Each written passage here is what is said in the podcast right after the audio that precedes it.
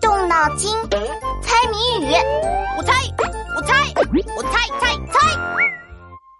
同桌同桌，呼叫同桌，请求支援。来了来了，什么事啊？紧张兮兮的。今天我踢球回家，看到老爸垂头丧气的。你爸爸遇到什么麻烦事了？对，原来老爸忘记了今天是妈妈的生日，老妈生气了。哈，这么重要的事也能忘记，应该生气。然后老妈说，要是老爸能送她一个她想要的礼物，她就原谅老爸。嗯，我也喜欢收礼物。那你妈妈想要什么礼物啊？这就是我爸苦恼的原因了，因为我妈说她想要的礼物是上不怕水淹，下不怕火烧，肚皮圆鼓鼓，家家有一个。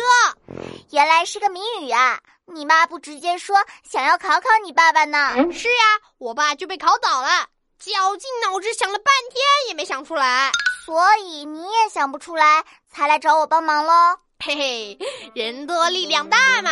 你说这个上不怕水淹，下不怕火烧的东西是什么呢？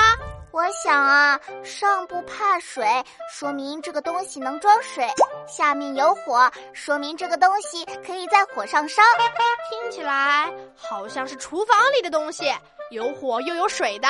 而且这个东西肚皮圆鼓鼓的，就好像是我们煮饭的那个锅，煮饭的锅。耶，王静静，你太厉害了！谜底就是锅，没什么，是我们一起想出来的嘛。哟哟，你看这个锅，它有大有圆，就像王静静聪明的大脑袋。你的脑袋才像个锅呢，头发像个锅盔。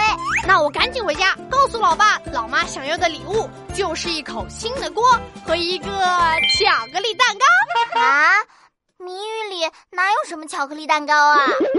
嘿嘿， 巧克力蛋糕是我想要吃的。呃、你这个狡猾的贪吃鬼！同学们，别走开，翻开我的谜语小本本，考考你：橡皮管挂耳旁，小圆块贴胸膛，它能告诉白衣人心脏跳的怎么样？答一物品，把你的答案写在留言区哦。